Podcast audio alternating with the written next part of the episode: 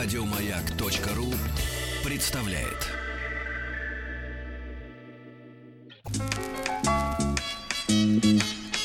Вор должен сидеть в тюрьме, верно? Запомни, Шарапов, наказание без вины не бывает. Я имею указание руководства живыми вас не брать. Товарищ полицейский. Да. А Ну что ж, я рад приветствовать в нашей студии Эдуарда Эдуардовича Шульца. Эдуард Эдуардович, доброе утро. Доброе. Не первый раз мы встречаемся. Кандидат исторических наук, э, доцент кафедры истории России, средних веков и нового времени Московского государственного областного университета. А Мы традиционно э, в эфире этой рубрики, ребята, рассматриваем глом- громкие уголовные э, дела, да, ход расследования, суть преступления. Ну и мы уже решили, Эдуард Эдуардович, что мы планомерно идем к 400-летию нашей полиции. Да, да, вот. А Еще раз спасибо, что вы к нам пришли. И сегодня наша история называется «Банда санитаров». Вот, санитары это имеется в виду морга? Или Это имеется в виду, больница? что они э, приезжали в белых халатах, якобы, Ага. на грабеж. Это мы о Типа каком... врачи. Это что ж за время такое? Э, Это февраль 80-го, март 81-го. А, а, географически? Ростов-на-Дону, Ростов-Папа. Ростов-на-Дону. И как выглядело вот типичное преступление этой банды? Сложно сказать, что такое типичное преступление. Это были творческие люди, они все по-разному всем делали что-то. Нет, просто, на мой взгляд, творческие люди, те, кто соединили всю эту историю в одну, красивую, большую. А На мой взгляд, там намешано несколько историй. Но идет название от того, что в двух из шести преступлений они вроде как приходили в белых халатах. Мгм. Им открывали дверь, и вроде как по Ростову пошел слух, что люди в белых халатах приезжают на дом и убивают. То есть это вот такой мокрушники. Да, да. Это на всех шести делах везде была мокруха. А для чего это было сделано? Грабеж. Грабеж э, людей состоятельных, живущих вне советских законов. То есть из тех, кого они убили, первая эм, была спекулянтша. Мгм. Сейчас, наверное, слово такое не очень известно. Ну, часто бизнес. Да, это спекулировала. В основном золото, бриллианты, редкости, меха, кожа и так далее. А, Уже взрослая женщина. уже бабушка с дочкой беременной. И их обоих. Обоих, да. Обеих, извините. Обеих, да. Выжила там соседка, на балконе спряталась, но показаний дать так и не смогла, потому что никого не видела. А Потом была жена директора овощебазы, а, жена э, другого Они все спекулянта. ли, все убивали? А так получалось. Видимо, на дому кто оставался, кто Мгм. был, кто двери открывал. А, пенсионерка э, и портниха. Все женщины? Просто Да. пенсионерка, то есть... Просто пенсионерка. Ну, Мгм. просто все э, как бы не догадывались, а у них была информация о том, что у бабушки зарыто, но не Мгм. нашли. Бабушка не сдала тайник, Мгм. а потом милиционеры ее случайно нашли, тай- тайник в матрасе. А Вы сказали, что э, там в двух эпизодах они были в халатах, Да. а в остальных... А в остальных вообще ощущение, что разные люди производили, а их потом вписали в одну банду. А, ну, то есть есть люди, которые пересекались Коллективное, бессознательное. по знакомству друг с другом. Первую э, в феврале 80-го года два наркомана Мгм. уделали вместе с э, беременной дочкой. Мгм. Вот. На остальных смешанный был состав. В общем, в том числе тех, кого по пальцам потом распознали, в том числе был и криминальный авторитет, только что откинувшийся зоны в 81 году. А почему 80-го. было принято решение это все воедино свести? Из-за из личности, вернее, да, типа личности жертв? А я думаю, что здесь сыграло несколько вещей роль. Э, нашли людей, которые объединяли, в частности, главный герой, под которым все дело банды санитаров пишется, это э, Зафас Бацец. Э, второе, э, о том, что он был знаком с большим количеством людей за счет того, что он выходец из Абхазии, достаточно из богатой состоятельной семьи. Э, Папа был директор Сухумского рынка, один из дядей глава, ну, большая шишка в снабжении торговом, другой связан с республиканской прокуратурой. Мгм. И мальчик связался с плохой компанией в Сухуми, его отправили в Ростов-на-Дону учиться. Мгм. А связи остались, соответственно. А, Я думаю, что это одна причина. Вторая причина в том, Может что... быть, сейчас вот мы ко второй перейдем. Эдуард Эдуардович, надо слушателям нашим молодым пояснить, э, что это была за, в принципе, система торговли тогда в нашей стране. Потому что сегодня, ну как, ну, есть эти э, товара дофига, деньги давай. Вот, Ага. тогда же была совершенно другая ситуация, правильно? Ну, товар стоил достаточно дешево, большая его часть, да. Но его не было. Его часто не было. И, собственно, Ростов этим отличался, действительно. То есть, если, например, государственные предприятия крупные, типа Россельмаш, снабжались прям планомерно, целенаправленно, ну, например, продуктами питания. То есть там внутри была да, система свой был, свой был распределения. мясомагазин, колбасный магазин и так далее. А сам Ростов, в общем, достаточно бедствовал в этом плане, именно купить продукты нормальные. Они выезжали на Украину, в Москву уезжали. Даже анекдот ходил, рассказывают периода Брежнева, когда э, первый секретарь э, обкома э, Ростовской области в Москве бродит с Брежневым, и все с ним здороваются. А Брежнев спрашивает, что с тобой здороваться? Говорит, мои за колбасой приехали. Вот. В том числе ездили на Украину закупать. Ну, тоже неподалеку, продукты. да. Да, Донецкая область. Собственно, одно из дел, по которым их и начали раскручивать, произошло в Горловке. Это Донецкая А что за ситуация была такая, что на территории РСФСР э, с продуктами было фигово, а как бы вот э, переехал э, административную тогда границу, ну то есть ничего, просто по дороге проехал, а там уже как бы и есть все. Варианты разные. Первое, э, обвиняют Никиту Сергеевича Хрущева, который закрыл там огромный комплекс свиноводческий, и дешевая свинина перестала быть да, в Ростовской области. А он зачем закрыл-то? а это никому не известно. Это так, так никогда и не было Личная объяснено. неприязнь. Вот Наверное, Да. да. Повезло нам с этим товарищем. Может, Как когда-нибудь косми- разберемся. космическим да, всё-таки. да. Может быть, за счет большего количества населения, за счет того, что все-таки город-миллионник, Ростов-на-Дону, а крестьянство должно обеспечивать тех, кто вытащен из э, прямого производства сельхозпродукции, да, может быть, в том числе из-за этого, что больше рабочих, а не крестьян, в отличие, например, от э, Украины, хотя тот же Донецкая область, Ну, тоже, там тоже- тоже достаточно промышленная, ну, в меньших количествах. И все-таки, наверное, урожайность на Украине повыше. Ну так, переехал через 40 километров, а там, это, знаете, мне напоминает, я много раз это рассказывал, но мне смешно, но у нас ребята с с, с чувством юмора работают в органах, и переезжали казахстанскую границу в Оренбурге, А, вот, и вдруг смотрим, а там за постом начинается идеальное шоссе. А у нас ямы 30 километров до границы, они глубиной по 20, по 30 Ну, сантиметров. Ну, то есть там дорога. фуры едут еле-еле, вот последние 30 километров все плетутся. Вот, а мы такие смотрим, а что такое? Да климат, говорит, у них другой. Вот я только хотел пошутить на это. Да, да, да, да. Зима у нас холодная. Да, да, да. Ну, Есть другие версии, почему там хорошие дороги, но это не важно. Да, значит, э, э, Эдуард Эдуардович Шульц с нами сегодня, кандидат исторических наук. Дело э, банды санитаров, да. А вот вторая версия, вот э, товарищ из Абхазии был, а вторая... Вторая версия заключается в том, что из разных вед, из разных подразделений были следователи и параллельно вели другие дела, в том числе дело о наркопритонах в Ростове, из-за чего э, и это дело в конце концов было выведено на торговлю наркотиками. И там по нему шло до 60 человек, от 40 Ого. до 60. Понятно, что в грабежах такое количество не участвовало, но были люди, которые были связаны, в частности, вот через этого Зафаса. Мгм. А, ну, еще версия. Это мы же попадаем в Ростове сразу на громкое дело. А, в... Помним, да, что борьбу Щелокова с Андроповым, либо наоборот Андропова с Щелоковым и с Гришиным, и зачистку в Москве, в том числе дело гастронома номер один, директора гастронома номер Мгм. один. Милиция решила провести свое дело в Ростове-на-Дону и посадить там полностью всю э, торговую сеть. Мгм. Что удачно сделал в есть по- 83 году. Так сказать, по, по подобию. Да, показать, что милиция у нас тоже работает. Причем заканчивали, э, инициировал Щелоков, поддержал, но заканчивали еще уже без него, потому что он в декабре 82 был снят.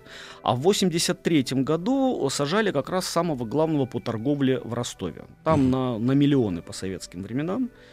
Э, И всю, всю, всю сеть, всю, вот всех, все, что он выстроил, в том числе до Москвы. Но тот, кто был из снабжения московский, он э, меньше всех получил, и в отличие от остальных у него не все изъяли. И он вышел и благополучно вклинился в 90-е. М. Остальные вышли, кто вышел из тюрьмы, все вышли без денег. Вот, это 83 год. А нашу банду осудили 3 сентября 84 -го. То есть тут такие параллельные дела. И мне представляется, что более важное дело заслонило менее важное дело. И вот этой банде санитаров навязали то, чего не было. Ну, например, если будете смотреть документальные фильмы, э, снятые по делу, по делу банды санитаров, там привязывается к тому, что э, вся, э, весь ростовский тогда бомонд, торговый был сполошен, потому что какие-то, значит, бандиты в халатах Их э, убивают их. А они из этой всей э, братьи убрали только жену директора овощебазы. Все, все остальные не имели никакого к этому. к торговле. Но вот так, вот так вот рождаются легенды, вот так Мгм. вот формируется красивая история. Почему, собственно, их выбирали? Выбирали тех, кто жаловаться не будет. И э, если продолжить историю с э, тем же Андроповым и Щелок, вот 83 год посадили главному по торговле, а 84 год посадили вот всю эту банду. Причем э, дали им достаточно мало. Э, тот, кто считался мозговым трестом, хотя им пытались приписать и наркоторговлю, и убийство, получил 9 лет, этот вот зафас. И два криминальных авторитета, Хасиян э, и Айвазян, получили по 15. Один получил вышку. Но он получил вышку в том числе потому, что э, ему дали заказное убийство цеховика на Кавказе. И это было доказано. Все. Возможно, что так много дел вокруг них и так такие маленькие сроки, потому что были сопутствующие истории вокруг, в которых Ростов жил, в том числе вместе со всей страной. И они в эту историю попали. А вот забегая, может быть, чуть-чуть вперед, Эдуард Эдуардович, Эдуардович, сейчас мы к делу к этому вернемся. А, вы видите вот связь между криминалом 80-х и 90-м? Я бы назвал Или это- это, или это разные, так сказать, Я бы назвал люди? это отморозки 90-х начала. Потому что ну, э, здесь, опять же, в их деле сплелись такие разные направления отморозков 90-х. Во-первых, э, э, на этих делах в том числе были конченые наркоманы. Во-вторых, были пытки, в том числе утюгом. Одна из женщин скончалась от пыток, а у нее на спине след, след от утюга. Э, Разбой. Да, наркотики, при этом в том числе торговля наркотиками, попытка. То есть я думаю, что вот, собственно, 90-е там начинались, но здесь они еще были неразумные, еще не знали, как действовать. Тоже рождаемая одна из легенд, э, создаваемых, что преступники начали сильно превосходить милицию в техническом оснащении и в умениях.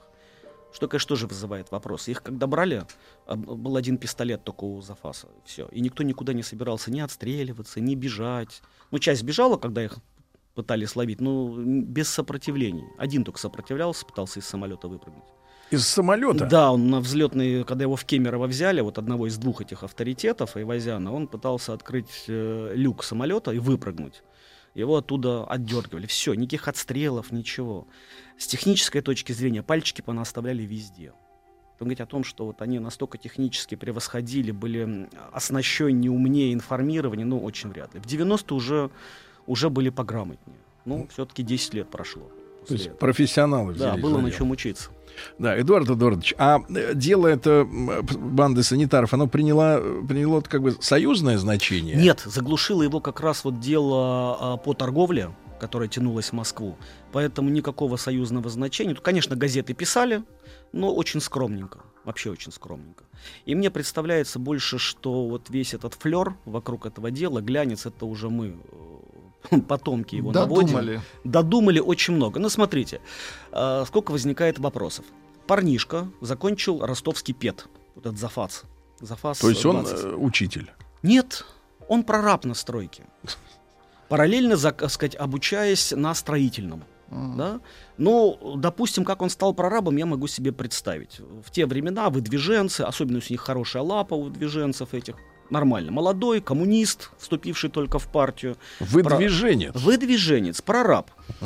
Прораб в советское время жил шоколадно. Да? Да, да, да. Да, ну, кирпич, цемент. Ну, э, типа снабженец же, по сути, он. ну, у него есть все на стройке. А у нас да. советский долгострой всегда был связан с нехваткой. Да. Эдуард Эдуардович, как раз продолжим сразу после новостей новостей спорта. Эдуард Эдуардович Шульц, с нами сегодня кандидат исторических наук, э, начало 80-х, банда санитаров в Ростове. Вор должен сидеть в тюрьме, верно? Запомни, Шарапов, наказание без вины не бывает. Я имею указание руководства живыми вас не брать. Товарищ Полицейский. Друзья мои, с нами сегодня Эдуард Эдуардович Шульц, кандидат исторических наук, доцент кафедры истории России, средних веков и нового времени Московского государственного областного университета. Сегодня о банде санитаров. Э, Мысленно мы как бы в Ростов э, пере- переносимся сегодня, да, и, и про прораба обязательно сейчас договорим. Но вот Эдуард Эдуардович, хорошую мысль подкинул товарищ Владик. Он говорит, а с каких времен э, Ростов стал папой? Но еще с дореволюционных. Одесса мама, Ростов папа. Это криминальная история. Криминальная, смысле. да. Мгм. Но Криминальная в, в- в Одессе понятно, там, значит, есть порт, правильно? Там можно как бы морячкам привести, грубо говоря, ну, под дореволюционные времена не- нет, конечно, магнитолы и, и джинсы, но это я шучу. А вот э, Ростов как превратился в э, такой Ну, вот? также река и также недалеко до моря. В общем, тоже такой южный курортный город. И, судя по названию, он считался старшим даже, чем... э, Нет, чем- помладше, помладше. То Мама все-таки. Одесса главная. Да. Это чувствовалось вот так вот в повседневной жизни Ну, города? у нас огромное количество историй, как дореволюционных, так и советских, если мы вспомним 50-е, 60-е годы. Там, на вскидку, банда Фантомасов конца 60-х, это Ростов-на-Дону. Насмотрелись фильмов? Э, фильм Нет, их так них назвали уже, не они себя называли, а потому что они в масках были, как в кино, во французском, поэтому их так назвали. В 50-х годах там э, два товарища э, вскрыли лист металла, вырезали и вытащили э, большое количество золота и денег из банка. То есть там такая вполне среда Серьезные люди. питательная, да. Питательная среда. Ну и кухня, кстати, в Ростове хорошая. Да, Эдуард Эдуардович, так вот, э, прораб, да? Чтобы Прораб. нам понимать, это человек, который он э, регулирует использование строительных материалов. Нет, да? главостройки. Глава. М. Глав- главный на стройке. Соответственно, он главный не только по рабочим, но и по тем материалам, с которых рабочие строят. Соответственно, всегда есть недовес, перевес, усушка, утряска. И понятно, что это все в, в первую очередь цемент, кирпич продавались налево. Мгм. Чаще всего. А насколько дома вообще построенные в то время, они как бы вот... Э, Какая часть кирпича в Ну, них? Стоят. Не, кирпич-то по ГОСТу клали все нормально. Другое дело, что его не хватало, да, привозили заново. Отсюда брался долгострой. Как Ну, так? ну, все, что, выделили, вы уже съели, а уже должны А были построить. А дома нет, да. Вот. А, ну, дома стоят до сих пор, значит, хорошо строили. Но вот вопрос, может быть, можно оправдать тем, что он был достаточно номинальным прорабом. Такое у нас часто бывает, когда поставили, а реально... вместо Человечка. него- да, вместо него кто-то реально рулит, потому что иначе сложно понять, как у него все время не хватало денег, в том числе на наркотик. Он сидел на промедоле, А как он на него подсел? ну, та версия, что гуляет э, больше всего, что он еще с юношества подсел, из-за этого родители отправили в Ростов. С молодых ногтей. Э, Слабо верится, потому что если ну, юноша, он был 17 лет, в 18 он поступил, допустим, в Ростове, а на 80-й год ему 29. Ну, уж за такое количество лет он бы уже точно бы... Ну, Того во всяком случае, люди вокруг понимали бы, что он не прораб, Мгм. Что с человеком что-то странное, да? Не настоящий прораб. Не настоящий прораб, да. Что-то с человеком не так в поведении, как минимум.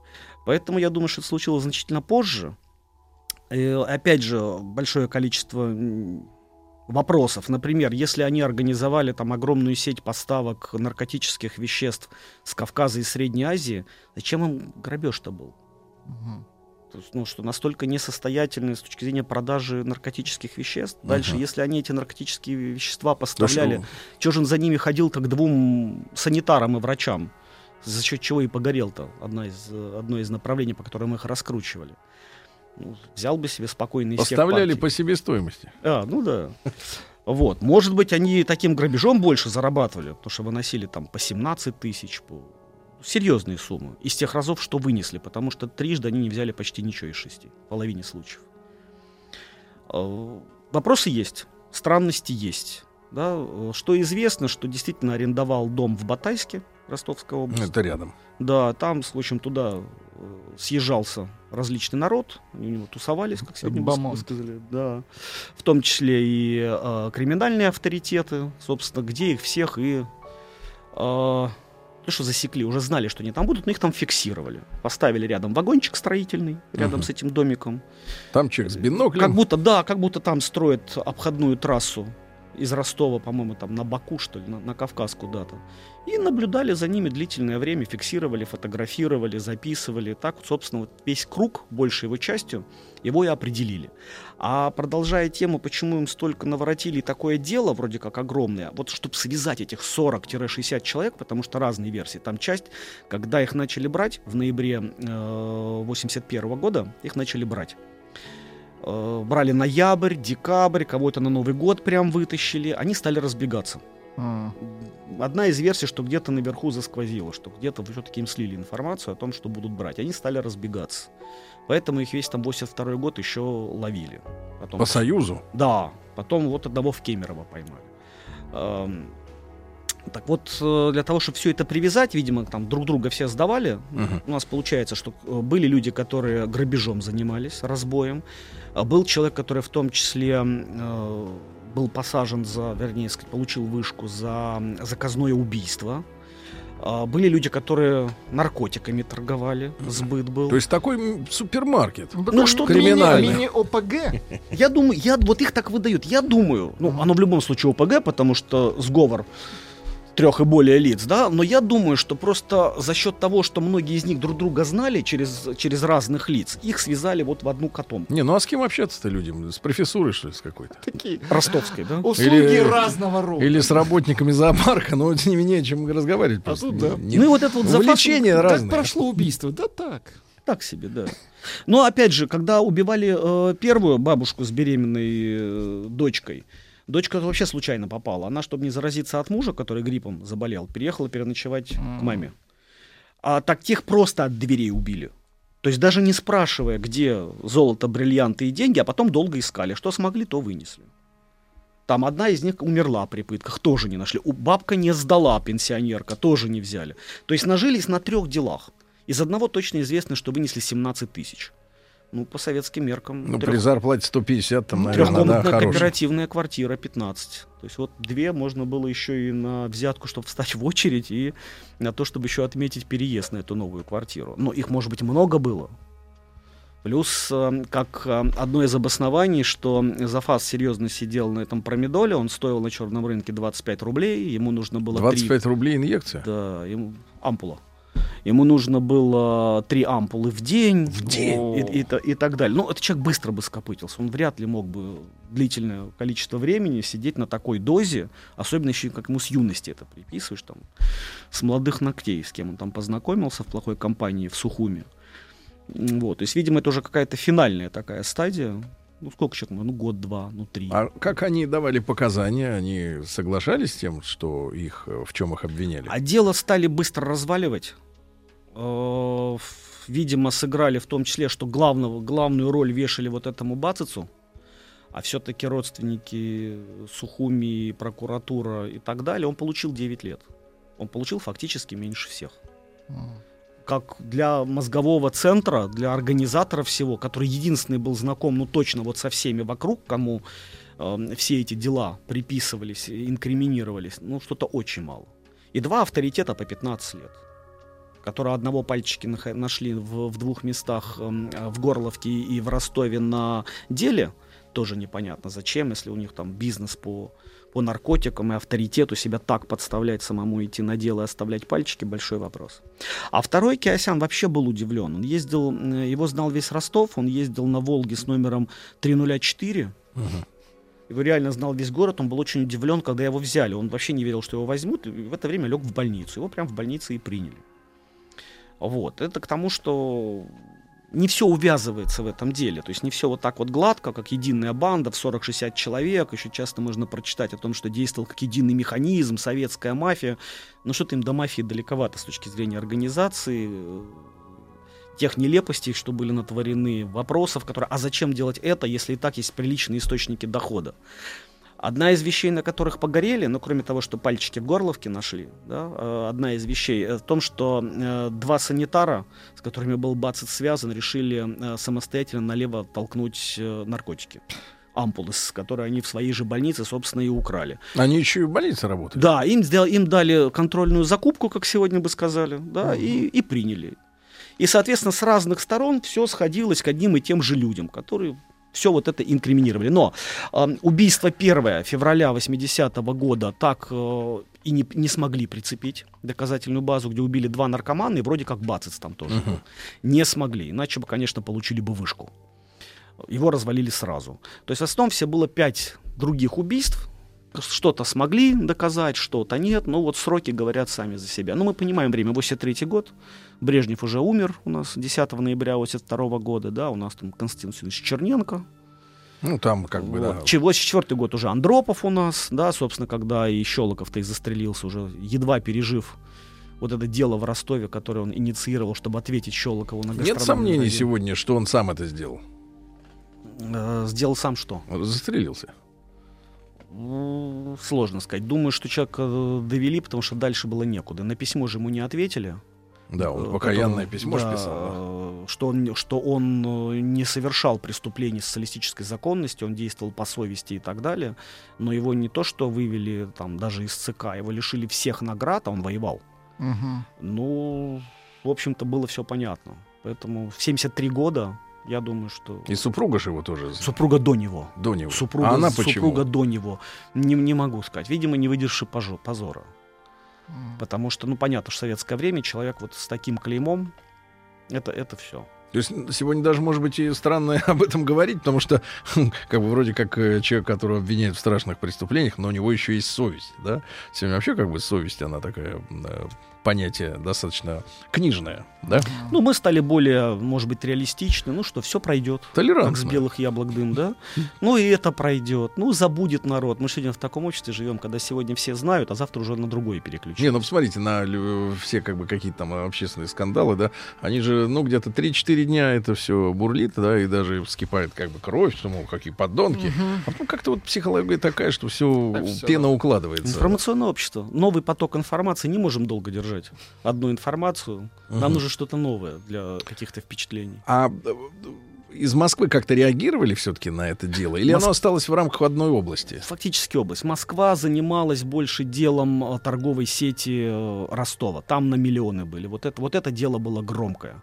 И 83 год, собственно, был осужден этот глава торговой сети, приговорен к высшей мере наказания. К высшей мере наказания был приговорен в том числе директор колбасного мяса, а, мяса э, магазина мясного, собственно, на том Россельмаше, с которым Мгм. мы уже упоминали. Потому что там тоже воровство было То есть рабочую дикое. кость обкладывали, обкрадывали. Э, Да, там была у них была низкая цена на мясо. да. Очень низкая цена, там меньше двух рублей за килограмм за А вырезку. стандартная цена была сколько вот за Э, такой кусок? 2,50, 2,60. Там продавали за руб 80, руб 90.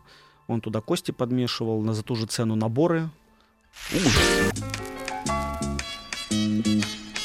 Вор должен сидеть в тюрьме, верно? Запомни, Шарапов, наказаний без вины не бывает. Я имею указание руководства живыми вас не брать. Товарищ полицейский. Эдуард Эдуардович Шульц с нами сегодня, кандидат исторических наук. Ну вот мы поговорили про банду санитаров и про чистку э, советской торговли, да. Э, да, в, принципе, я помню, я свое детство прекрасно помню, что уже в голове было прочно вбито там еще в 70-е годы, что люди в торговле, зав склад товаровед, Ну, э, живут хорошо, Да, живут да. хорошо. Хорошо живет официант, хорошо живет повар, Бармен. Э, Да, бармен хорошо живет. э, И, в принципе, вот э, круг вообще торговля живет прекрасно, да? Вот, Эдуард Эдуардович, но как это, вот в какой период, как вы думаете, эта вся история началась? Что их тогда называли торгаши, они вот как бы начали жировать. Ну, на мой взгляд, началось все в 70-е, когда э, Советский Союз э, вступил в направление общества потребления, с которым, собственно, и не справился. Вы имеете в виду та, та история с началом продажи нефти, да, хлынули нефтедоллары? Да не в этом только дело. Это и, э, Жигули появились. и- идейная вещь, идеологическая, что, э, с одной стороны, когда Брежнев сказал, помните, все, настрадались после войны, надо теперь в людей вкладывать. Но каждый плюс имеет свой минус. Да? а то, что настрадались, надо жить лучше, человек понимает так, что нужно больше, больше и больше. И часть никогда не может успокоиться на этом. И государство действительно на своем уровне принимало программу. Мы же в тот момент вступили в развитый социализм 70-х. Развитой. Да, развитой, хорошо. А, До коммунизма было рукой подать. Соответственно, чем можно было мерить? Благосостоянием граждан. Да? И, соответственно, это благосостояние граждан не стали увеличивать. Не все, но часть населения значительно стала увеличивать. Кстати, если мы сегодня вели речь про Ростов, то те, кто вспоминают Ростов тех времен, говорят, что э, э, Ростов был один из немногих городов, в которых вот разница между обычными советскими людьми и тем, кто э, не совсем равный среди равных, да, она значительная была вот эта вот граница, и сразу определились люди, которые жили хорошо, и было понятно, откуда они. Прям на улице видно. На улице, по машинам было видно, по одежде было видно, так сказать, по количеству... Ну, надо напомнить нашим слушателям, что э, машина это вообще был э, э, предел мечтаний. Предел мечтаний. Потому что купить э, недвижимость было ну, невозможно, ну, кроме кооперативов, да? Да, 15 Вот, тысяч а, рублей. Соответственно, трехкомнатный если ты вдруг строил, я помню до сих пор, вот мы именно в период застоя там э, мне показывали в обычной Ленинградской областной там э, дереве- деревушке человек себе построил двухэтажный э, дом из кирпича. Вот, а, но мне сказали, что он там уже не живет, он сидит, а в доме у нас тут вот сельсовет в этом теперь. И это справедливо, потому что... э, да, да, но это надо быть идиотом, чтобы, конечно, в советское время строить на показ. э, Двухэтажный да, особняк. У него да, да. просто, видимо, не хватило Зашкалило. мощной лапы, потому что вот тот самый глава э, всей торговли Ростова построился больше, чем двухэтажный. И никто его за это не трогал до длительное время, пока не попались на другом, собственно. Э, ну, а почему торговля? Понятно. То есть, когда в стране есть дефицит, есть низкая цена, по которой продается продукция, ее, естественно, не хватает. Все хотим получать больше, при этом меньше делать. Тем И более, вот надо пояснить социализм. нашим молодым слушателям, Эдуард Эдуардович, э, кто такие цеховики? Цеховики Этот это те, кто подпольно выпускал продукцию. То есть они брали Подпольно на чем? а, на, на тех как- же станках, на тех же материалах, которые были а, взяты с официальных предприятий, а, ну, либо украдены, либо чаще То есть всего... это бутлегеры. Ну, по бутлегеры просто купил, продал, а тут сделать надо было. На сэкономленном сырье, так называемом, им же тоже приписывается, что это эффективные менеджеры. Они сэкономленное сырье, из которого не изготовили э, нужные товары для ж- граждан Советского Союза, они производили из-под полы это дело, то есть в, в цехах Но Ну, это отдельно. такое неофициальное производство. И стоило оно, конечно, других денег. То есть э, это можно было купить на рынках по знакомству, но это стоило не, не те деньги, которые э, их стоимость официальная была в магазинах. В том числе производили то, что в магазинах могли и не продавать. Э, Шубы, э, Джинсы. меховые Ну, шапки, Товар, кожаные который пальто. пользовался спросом, Да. большим спросом. Да. Ну, я вот, э, читая там материалы о советской жизни, я так понимаю, что проблемы вот как раз э, с цеховиками, они начались из-за решений Хрущева, который, Да, да, да. который подмин- подминал все, что было при Сталине, а при Сталине существовали эти артели так называемые, да, которые вот мелкие товары сиюминутного спроса мелкими партиями могли выпускать на потребу, так сказать, Как общественности. бытовуха, да. Более того, у нас... Шмотки и мелкие, да, они даже радиоприемники делали. А Хрущ, значит, решил, что это, значит, капитализм. Капитализм. Их всех расчехвостили, потому что они были собственниками средств производства. А у народа потребность э, в красивых вещах или модных актуальных тазиках, горшках, она никуда не исчезла. А крупный завод, он не может так быстро реагировать на спрос, да. И поэтому вот э, спрос, э, вернее, предложение переместилось в тень, фактически, да. Ну, более того, у нас такие артели, в том числе и военную продукцию, производили для армии. И патроны, и гранаты было дело, производили такими же артелями. Не все, не, гигантомания пришла значительно позже. Э, Может быть, может быть, можно и начать Хрущевым. И здесь вы, наверное, правы хотя бы с той точки зрения, что слом всего старого не всегда ведет к хорошему. Потому что нужно предложить что-то свое, а что-то свое не всегда получается. И этот надлом, он ощущался. Конечно, больше всего ощущался в головах. Э, Первая версия, что оказывается во власти не все правильно. Да, вот это первое недоверие, которое зарождается, ну то, что мы сегодня в Америке видим, да, когда перестает, перестает быть вера в выборы и в свою власть. Вот это примерно у нас период Хрущева. Конечно, в другом виде, в другом витке истории. А участники нашего дела, этого банды санитаров, они до нынешних времен кто-то из них дожил? По-моему, как нет. вы Из думаете? тех, кого я вот знаю, по- по-моему, нет. Но Вот все-таки эти- 81 год. Громкие фигуранты не дожили. Нет. Понимаю. А, Эдуард Эдуардович, спасибо вам большое. Спасибо большое. Эдуард Эдуардович Всего Шульц с доброго. нами был сегодня, кандидат исторических наук. Это был проект, э, очередной выпуск проекта «Товарищ полицейский». Еще больше подкастов на радиомаяк.ру.